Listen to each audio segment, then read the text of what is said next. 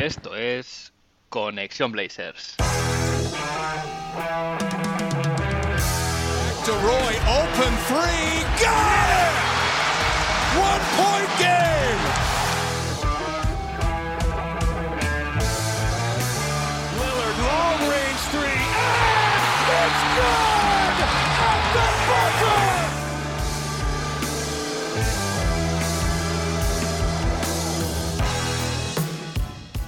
Bienvenidos al episodio 35 de Conexión Blazers. Soy Héctor Álvarez y para empezar la semana bien toca mirar Oregón para traerte una dosis de todo lo que necesitas saber del equipo y en menos de una hora. Un rato que se te hará corto. Bueno, una semana con un solo partido, eh, otro que ha sido pospuesto por COVID, y es que es la novedad de la liga, y es que jugadores y jugadores entran en protocolos, entrenadores entran en protocolos, y hasta yo mismo no me libro y de estar en la liga también hubiese entrado en protocolos porque he pasado, he dado positivo, vamos a decir, y de hecho podéis notar que tengo la voz todavía un poquito, no al 100%, pero bueno, ya, ya esto está, está casi hecho. Como os decía, un, partido esta semana nada más, con una derrota. Eh, teníamos un partido el jueves a jugar contra los Brooklyn Nets que se ha aplazado porque los, los Nets no tenían eh, protocolo, o sea, no tenían jugadores suficientes para jugar. Hemos visto también a partir de entonces jugadores de Portland, que no era nuestro caso, entrar en los protocolos.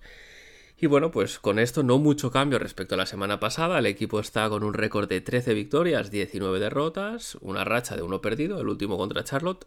En los últimos 10, 8 derrotas. Esto ah, había un pequeño cambio de tendencia con estas dos victorias seguidas que ahora pues se nos vuelve a quedar un poco pequeño con esta derrota y el equipo está situado en la posición 11 de la conferencia oeste sin acceso a play-in. Según las estadísticas de la, de la NBA.com, de la página web de la liga, el equipo se mantiene el decimosexto en offensive rating. Estamos en el puesto número 27 de defensive rating, de nuevo igual que la semana pasada, y el net, en el net rating, clasificación también el puesto 24. Repasaré el partido contra los Pelicans en la crónica y cerraré el programa con un preguntas y respuestas. Eh, os pedía por Twitter varias preguntas que me habéis hecho llegar, las contestaré durante el programa, pero antes, como siempre, toca la actualidad. Vamos a ver qué ha pasado en Rip City esta semana.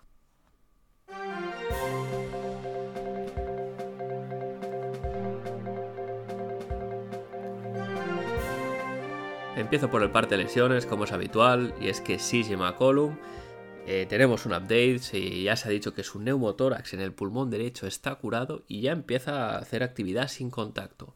Será revaluado de, nuevo a final de esta semana para ver cómo está, pero su vuelta a las pistas está cada vez más cerca. Del que no sabemos mucho más es de Cody Seller. Sabemos que tenía su, su, fractura pequeña en la rótula derecha, no había, se la había revaluado, no se había cerrado, no había todavía un, un, un calendario, digamos, para, para, saber cuándo iba a estar disponible de nuevo para Chance Williams, pero esta semana ha entrado en protocolo también, así que un poco más de incertidumbre de cuándo va a poder volver Seller. Y Nasir Little estuvo. se perdió el único partido de la semana por una enfermedad no relacionada con el COVID, así que se supone que estará para el siguiente partido, esperemos. Y es que el COVID ha atacado a los Blazers. Eh, hasta la semana pasada no habíamos tenido ningún caso, por suerte. La franquicia esquivaba el tema de los protocolos, pero eh, esto se, se, se acabó.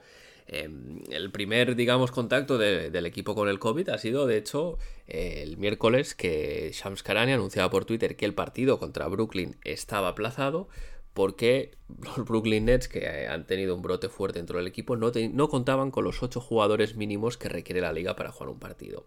Este, este enfrentamiento es, va a ser difícil de encajar en el calendario de nuevo porque el partido es en el Moda Center y Brooklyn ya tiene sus giras por el oeste cargadas, entonces, claro, significaría pues tener que ponerlo algo así como jugar tres días seguidos, no, algo que nunca se hace, con lo cual puede ser que acabe teniendo que ser un viaje para un partido y bueno, en el caso de si miramos el mapa de Estados Unidos, la verdad es que Portland y, y Nueva York no están para nada cerca, deben ser de las ciudades que están más lejos.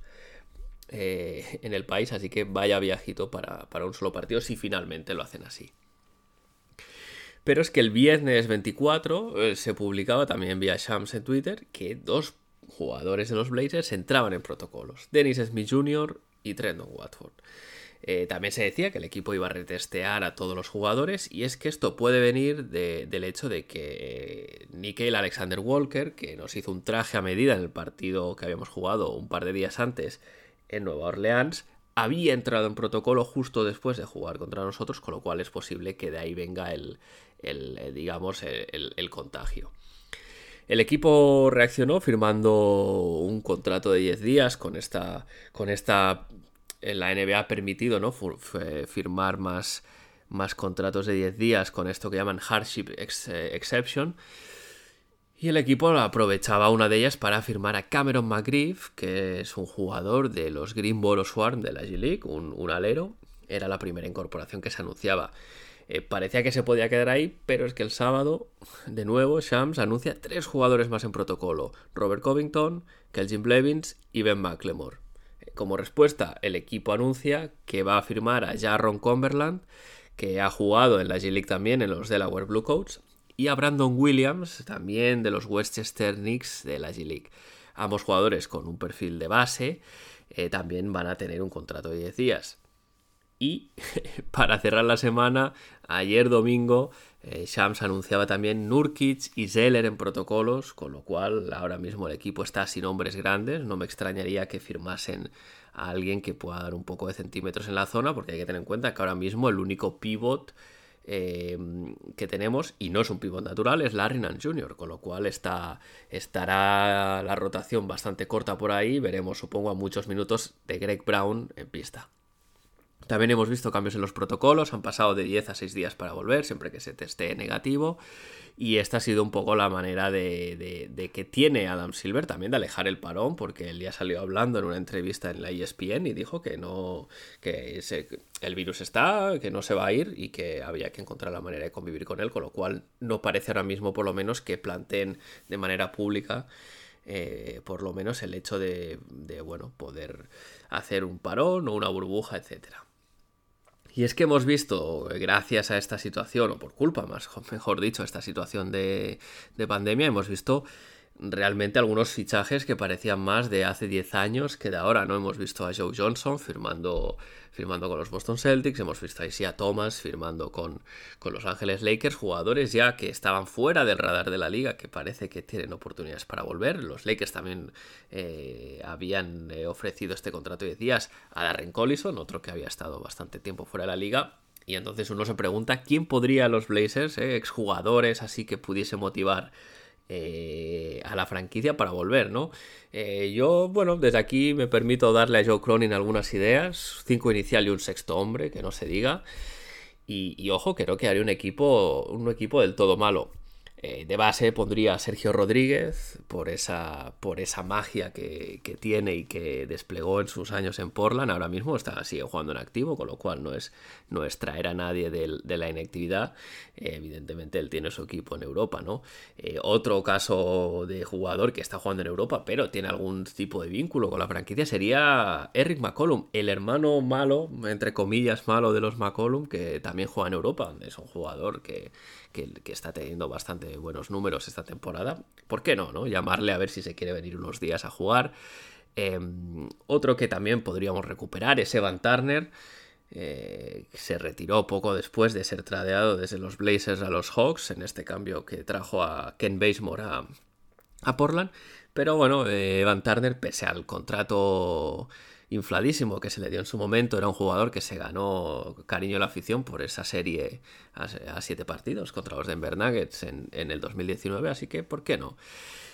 Tenía puesto también al Farouk Aminu, pero eh, Boston se ha adelantado y ya lo ha firmado, así que recuperemos a Thomas Robinson, este, este alero a grande, muy físico, que ponía unos tapones brutales que jugó hace ya unos cuantos años. Y de pivot, ¿por qué no? Myers Leonard, eh, bueno, eh, jugó unos cuantos años en la franquicia, fuera de la liga ahora, eso sí, tras un, un, comentario que hizo en un, en un stream despectivo, antisemita, en realidad, pero bueno, se dice, Leonard lo ha, pasado mucho tiempo con la comunidad judía para intentar aprender de su error, así que vamos a darle una segunda oportunidad de 10 días, eso sí, eh, pero que vuelva a la que ha sido su casa en la NBA.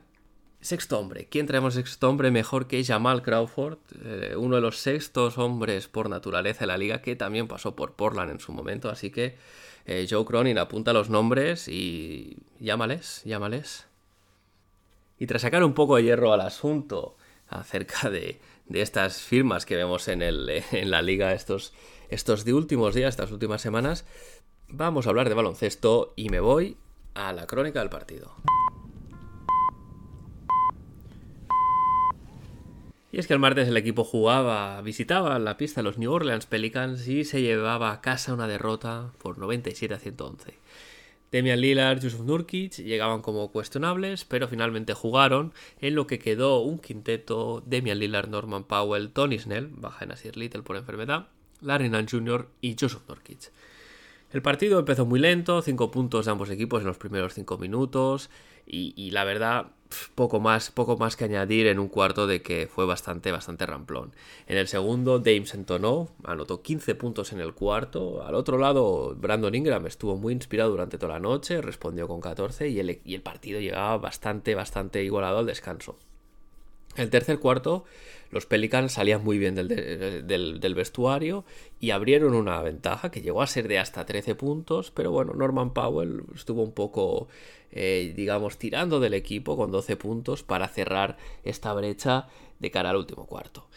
Eh, el partido ya al último cuarto con todo por decidir y ahí es cuando básicamente Nikhil Alexander Walker se pone la máscara de Michael Jordan y hace, nos da un recital donde mete canastas de todos los colores ante la pasividad brutal de nuestra defensa. Eh, Alexander Walker acabó con 18 puntos, el equipo siempre estuvo a una distancia a partir de entonces de entre 6, 10 puntos que nunca se llegó a acercar y es que vino a Vino a confirmar que no se juega bien en clutch. Este año hay un problema con el clutch y, no se compite de la misma manera que el equipo, por ejemplo, era el mejor en los minutos de clutch el año pasado. Al final el, el partido acaba en derrota. Demian Lillard es expulsado por una segunda técnica, protestando. No parece una protesta muy airada, eh, pero bueno, al final eh, se había llevado una técnica no mucho antes por también protestar, así que en esta se llevó la segunda y no entendió muy bien por qué. Como, conclusión, es decir, la primera es eh, el problema que tuvimos de, banquillo, ¿no? Donde no hubo apenas contribución. Ben McLemore y Anthony Simons tuvieron una noche aciaga en el tiro. Anthony Simons uno de 9 en tiros y, de hecho empezó 0 de 8. Os podéis hacer una idea de, lo raro que es él, en, en él esto, ¿no? Eh, Nurkic eh, empezó bien, tenía un tenía bueno, un enfrentamiento con Balanchunas que está en un momento de forma brutal bastante interesante, le, contuvo bien, pero también se fue diluyendo durante el partido. Y es que la defensa, eh, los, los Pelicans, que es un equipo muy limitado, sin Zion Williamson, sacó los colores a nuestra defensa. Josh Hart se hinchó a meter canastas en transición, aprovechando velocidad y fuerza. Eh, una defensa de, Portland que nunca llegaba a estar bien colocada. Y los que os comentaba, ¿no? 18 puntos de Alexander Walker el último cuarto, que es que uno se para a ver las jugadas y eh, cosas que no pueden ser, ¿no? Em, desde en una defensa en zona donde cargan en el lado fuerte y Alexander Walker se va a la esquina y nadie le sigue, nadie dice que va para allí, triple liberado. Hay una jugada, por ejemplo, eh, que le hace un bloqueo directo a Balanchunas, Rocco pasa la, la, pantalla por debajo, triple liberado.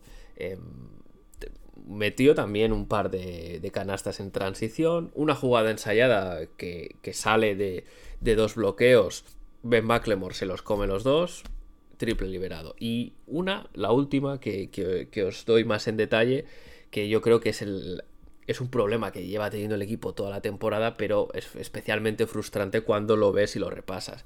Y es que, básicamente, recibe Alexander Walker, abre el balón al lado derecho, Ingram tiene la pelota, Alexander Walker corta hacia la esquina, recibe un pase y tira un triple liberado en la esquina. ¿Cómo puede ser? Diréis. Pues porque su hombre, que en este caso era Norman Powell, pero podía haber sido cualquier otro, en lugar de seguir al hombre que está eh, al final, estás en el lado fuerte, lo tienes que seguir, se queda haciendo una ayuda de un segundo, no se sabe muy bien por qué, a Brandon Ingram, que ni siquiera ha empezado a votar, y pues se le pone un triple en la esquina liberado a huevo, ¿no? Es un tema grave porque son fundamentos defensivos, pero eh, si esto lo veo yo, lo ve cualquiera, lo tendrá que ver también Billups en la sesión de vídeo que haga con el equipo. Como conclusión, más allá de la defensa, es que Demian Lillard estuvo demasiado solo tirando el carro, así que no se, no se pudo ganar. Y es eso, un solo partido, un mal partido, pero aunque solo tengamos un enfrentamiento, siempre hay que sacar lo mejor y por eso lo vamos a ver en Dame Time. Ladies and gentlemen, it's Damian Lillard.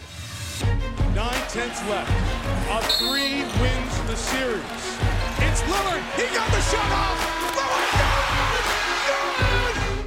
For the win.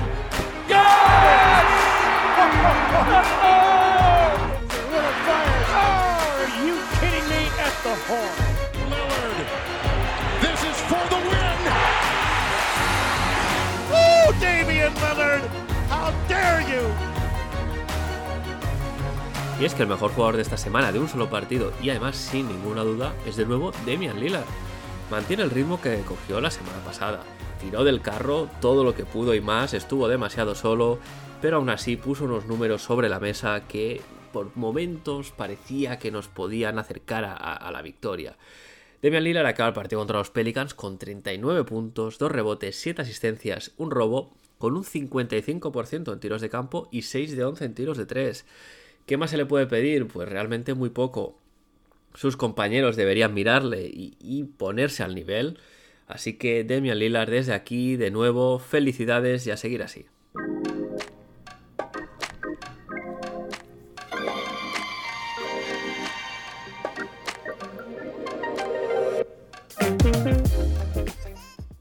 Y vamos al preguntas y respuestas. La primera pregunta la, hace Héctor, arroba loz en Twitter, que ya estuvo por aquí hablando de sus Pelicans, y dice una obvia, ¿cómo ves el 2022 para los Blazers?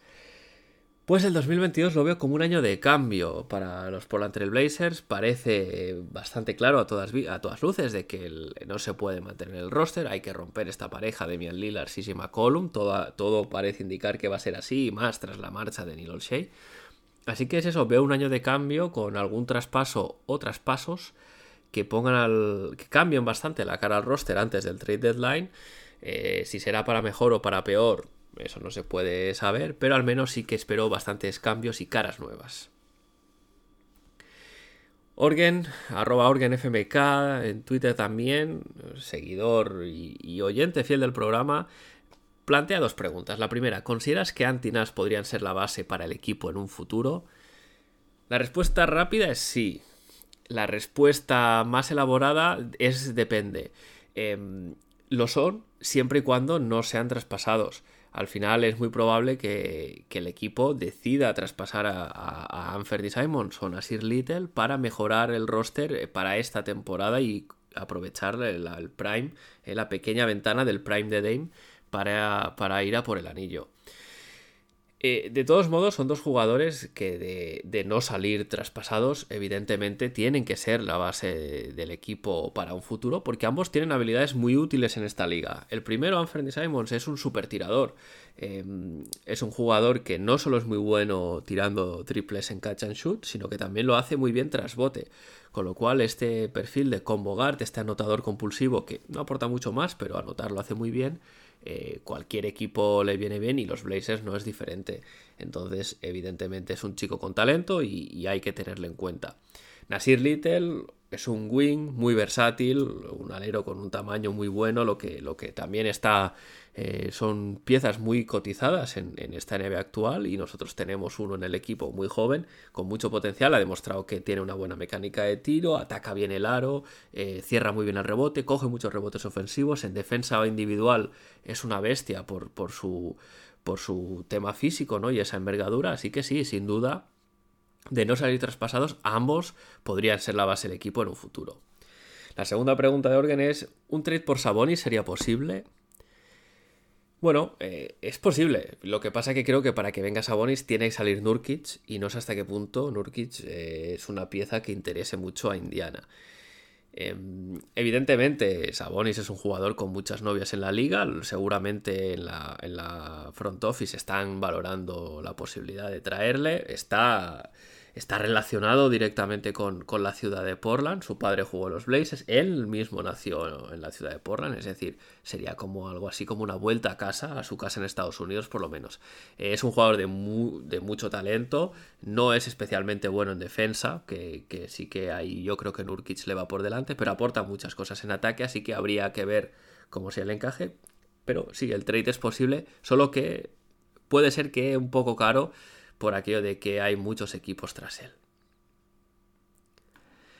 Y la siguiente pregunta nos llega de el Gary Trent, eh, arroba Gary Trent God en Twitter, que dice, ¿qué crees que tendría que pasar para que Lillard deje Portland? Es una buena pregunta porque es algo que mucha gente se, plantea, ¿no? El, futuro de, de Lillard en Portland. Eh, se los plantea más gente que, el propio Lilar, pero yo creo que solo, bueno, solo hay dos maneras en las que sí que podría salir. La primera es que él lo pida, eh, porque haya un fracaso deportivo, porque hayan pues movidas, eh, problemas en la franquicia que nosotros no vemos, ¿no? Pues que algo explote y decida salir. en cuyo caso no se le negará por lo que representa y por lo que ha dado la franquicia. Me resultaría muy extraño que si eh, Demian Lillard pidiese el trade de una manera normal, eh, no a lo Ben Simmons, sino simplemente pues diciendo que no cree en el proyecto o lo que sea, me parecería raro que se le negase eso y, el equipo buscaría evidentemente un destino de traspaso. La segunda opción o la segunda cosa que podría pasar para que Lillard dejase Portland es que la franquicia no pudiese montar un, equipo competitivo, pues ya sea, por ejemplo, esta temporada después del trade deadline o la próxima temporada, y fuese la propia franquicia quien le dijese a Dame no vas a tener un equipo competitivo, con lo cual, eh, si quiere salir lo entenderemos y vamos a reconstruir. Me parece poco probable, ¿no? Porque no cuando tienes un jugador como Demian Lillard que cuesta mucho de encontrar, no, no tiras por este camino, pero bueno, al final son cosas que pueden pasar. Sí que habría que tener uno, un ojo puesto en esta supuesta petición de extensión que había publicado Adrian Wojnarowski hace, hace un par de semanas, una semana o dos, ahora no, sí creo que fue la semana pasada, eh, que publicaba esto, ¿no? De que había parte de, de la gestión de Neil Olsey había sido no darle esta extensión de dos años más a Dame eh, bueno, si esta historia tiene algo de veracidad, esto puede ser un problema a la hora de negociar entre franquicia y jugador, pero eh, Dame ha dicho mil veces que se quiere quedar, lo dice prácticamente una vez al mes con micrófonos delante, así que muy difícil que, tenía que ser una, un, pasar una hecatombe para que saliese. Alejandro, arroba de Tourist en Twitter, también nos pregunta, si se luce unos partidos y llega Simmons antes del cierre, pues ojalá, ojalá la verdad, pero depende de Daryl Mori. Y es que Daryl Mori está demostrando siendo un tipo con el que es muy complicado negociar. Él ha contado la milonga esta de que puede, como tiene Ben Simmons, tiene contrato cuatro años, que la gente puede sentarse cómoda, esperar que a lo mejor tarda cuatro años en traspasarlo. Esto evidentemente es insostenible a nivel deportivo y a nivel económico, porque no puedes tener... Eh, si, si no tienes a Ben Simmons en pista, tu equipo es peor. Y además es que, aunque no le pagues porque le tienen castigado sin cobrar, a nivel de contabilidad, en el, tope salarial, etcétera, su salario cuenta. Así que eh, no tiene ningún sentido tener un contrato máximo ahí sentado simplemente porque sí, ¿no? Eh, parece que CJ McCollum no es el jugador que quiere Philly, pero también es verdad que parece que es lo mejor que pueden conseguir en el mercado. Tal vez de Aaron Fox también ha sonado. Entonces habrá que ver si en algún momento Mori no se baja de, la burra. Yo creo que Simon saldrá antes del cierre. Creo que CJ McCollum también saldrá antes del cierre, o sea, del, sí, del trade deadline. Eh, pero es difícil saber si sus destinos serán estos, ¿no? Portland-Filadelfia para CJ y Filadelfia-Portland para Ben Simmons. Bajando la mina, podcast hermano pregunta: eh, ¿Acabará Lilar el año en Portland? Sí. Yo puedo decir 99,9% seguro que sí, porque no veo que haya nada que pueda, que pueda hacer que, esto sea distinto. Lila lo ha dicho por activa y por pasiva, que se quiere quedar, que quiere, que no quiere huir aunque ahora el, equipo esté bien, que él quiere ser parte de la solución. Entonces yo entiendo que acabará la temporada seguro una vez acaba la temporada es otra cosa, pero este año yo sí que creo que lo acaba sí o sí en Portland. Negril, arroba Negril 2006 en Twitter, también pregunta ¿qué jugador de los que acaban contrato le ofrecería renovar y por qué? Yo me mojo y sería Anferny Simons. Esta temporada acaba contrato Anthony Simons, acaba contrato Joseph Nurkic y acaba contrato Robert Covington. Estos tres jugadores que a día de hoy son bastante importantes en el equipo. Eh, se tiene que tomar la decisión si, si, se les renueva o no de cara a la siguiente temporada. Y la verdad es que no hay dinero para renovar a los tres y tal vez ni incluso a dos. Eh, el que yo creo que no renovará, ni mucho menos, es Rocco. Eh, me parece a mí que tiene toda la pinta de que está ya más fuera que dentro y que antes del trade deadline lo veremos en algún sitio para que el equipo pueda, pueda rascar alguna ronda, otro jugador, bajar el salario también.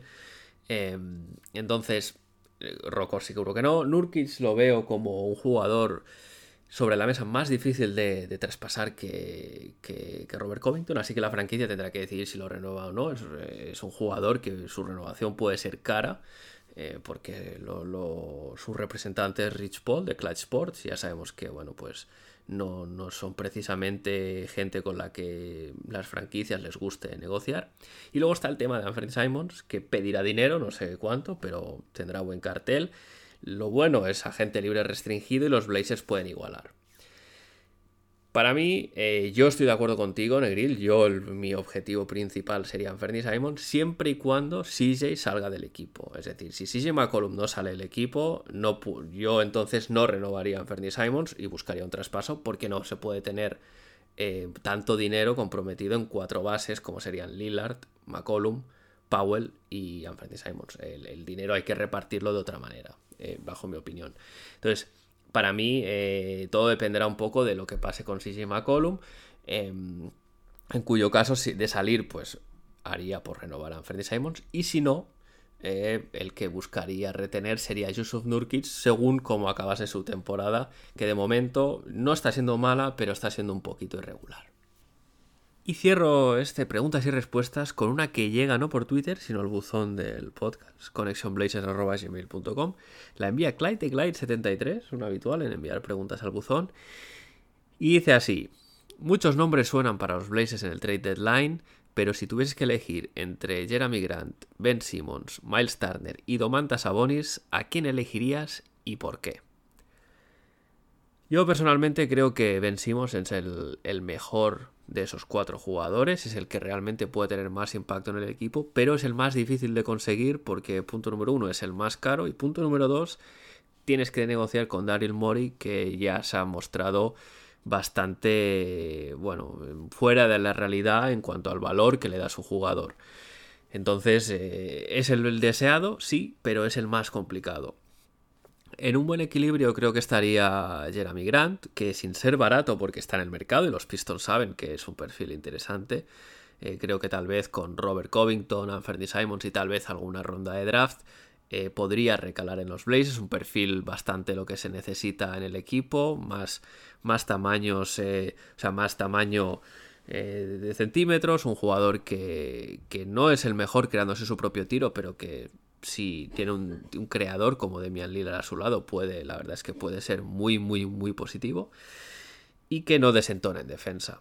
Miles Turner es un bueno, es un pivot muy distinto a lo que sería Yusuf Nurkic, un pivot que juega abierto, que es una presencia defensiva en la pintura. Miles Turner a mí lo que me tira un poquito más para atrás es que él ya declarado en la prensa de Indiana que no quiere ser un jugador de rol y quiere ser algo más y yo creo que ese rol en Portland no lo puede tener porque hay jugadores que estarían por delante de él a la hora de importancia en ataque y protagonismo. Entonces no sé yo muy bien si Portland sería el mejor destino para él y luego Sabonis, que sí que me parece muy buen jugador, me parece que podría aportar muchas cosas, pero creo que no es el perfil que más necesita el equipo porque no es eh, de entrada no es una presencia defensiva en la pintura, con lo cual de salir Nurkic en ese sentido perderíamos defensivamente.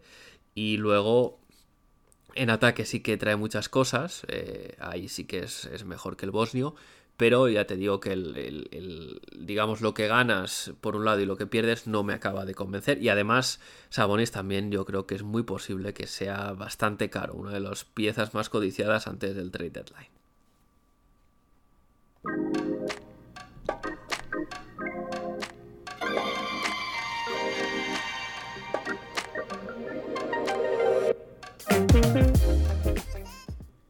Gracias a todos por enviar las preguntas, ha sido un placer responderlas y es que el show funciona gracias a vosotros que estáis ahí y que también participáis de él. Eh, antes de cerrar, un par de cosas muy rápidas. Eh, noticias que llegan sobre la bocina mientras grabo. La primera es que Chansey Billups acaba de publicar en Twitter Shams y Adrian Wojnarowski que entran los protocolos de, COVID, así que para el partido de esta noche contra los Dallas Mavericks, Scott Brooks será el entrenador principal, mientras Billups está, está fuera precisamente por este, por este tema de COVID y de los protocolos. Sabemos que tendrá que estar unos cuantos días fuera. Y la segunda noticia también sobre la bocina. Eh, Shams Karani anuncia que los Blazers van a firmar a Reggie Perry, eh, a la pivot, un contrato de 10 días. Un poco precisamente por lo que comentaba, ¿no? que, que Nurkic y, y Zeller están en los protocolos. Eh, Reggie Perry jugó el año pasado con los Nets y este año estaba en la G-League eh, con los Raptors 905, promediando 19,7 puntos y 10,1 rebotes. Eh, tiene experiencia en la liga y está poniendo buenos números, pero en cualquier caso eh, su papel será, será temporal para, para mientras los principales estén fuera. Esperemos que si llega a jugar hoy contra, contra Dallas, pues que pueda, que pueda hacerlo bien. Eh, bueno, qué decir, eh, esta semana el equipo tiene tres partidos, dos de ellos son en casa. Hoy precisamente, como comentaba, contra Dallas, los Mavericks ahora están octavos en el oeste, con un récord de 15 victorias, 17 derrotas. 6 perdidos de los últimos 10 jugados y también bastante machacados por el tema del protocolo. Tienen a Reggie Bullock, Trey Burke, Luka Doncic, Tim Hardaway Jr., Maxi Cleaver en, estos protocolos, no podrán jugar y Willie Cauley-Stein tampoco jugará por motivos personales. Y aprovecho para decir que Casey Holdall confirmaba que CJ McCollum está fuera todavía por su pulmón, así que para este partido contra Dallas plagado de bajas, tampoco estará él, además de los que están en, protocolos. Eh, el miércoles, visita de los Utah Jazz, eh, uno de los equipos más fuertes de la conferencia oeste. Ahora mismo están terceros, con un récord de 23 victorias, 9 derrotas. En los últimos 10 han ganado 8, han perdido 2, están en un buen momento y además eh, ya nos han pasado la mano por la cara esta temporada y son un mal matchup para estos Portland Trail Blazers porque los Jazz son especialistas en encontrar el triple liberado y Portland son especialistas en no defender el triple liberado, así que ¿qué podría salir mal? Es un partido que será importante miércoles dentro de tres días, es decir, todavía seguramente con bastantes bajas por parte de los Blazers. El viernes, ya con unos cuantos días más por delante, partido en Los Ángeles contra los Lakers, que ahora mismo son séptimos, con un récord de 16 victorias, 18 derrotas, eso sí, 6 perdidos en los últimos 10. Un partido que habrá que ver en qué, en qué condiciones están los Lakers, porque tienen algún jugador en protocolos, tienen lesiones, es decir, en principio eh, tampoco atraviesan su mejor momento de forma, así que habrá, habrá que ver si el equipo puede, puede competir. Anthony Davis no estará, porque está lesionado. Anthony Davis típicamente hace trajes a medida en cada partido que juega contra nosotros, así que eh, estará bien eh, para los intereses del equipo que no esté, mal por parte del espectáculo baloncestístico, evidentemente, siempre queremos a los cracks en pista, y será una más del pique, del duelo habitual entre Westbrook y Lillard, si ambos pueden jugar, así que, así que veremos. Tres partidos eh, y, bueno, una oportunidad, sobre todo el de Dallas y el de los Lakers, de corregir un poco el, el récord y las sensaciones para volver a la senda ganadora. Con esto me despido por hoy, el último programa del año. Eh, habrá más el año que viene, no os preocupéis, pero recordad que si tenéis cualquier comentario o cualquier sugerencia, lo podéis, me lo podéis hacer llegar en iBox eh, a través de, del buzón del podcast, connectionblazes.gmail.com, también en el Discord de la comunidad de Back to Back, que, ten, que tendréis el link, eh, como siempre, en la descripción, y también vía Twitter, como han hecho habéis hecho tantos de vosotros hoy. Recordad que podéis seguir el tweet, la cuenta de Twitter arroba Conexión Allí eh, iré avisándoos cada vez que os un nuevo episodio, cuando hay novedades de la franquicia. ¿Y qué más decir? Gracias de nuevo por escuchar Conexión Blazers. Recomendad el podcast a vuestros amigos y a vuestras amigas. Sin más me despido. Seguimos conectados. Hasta la semana que viene.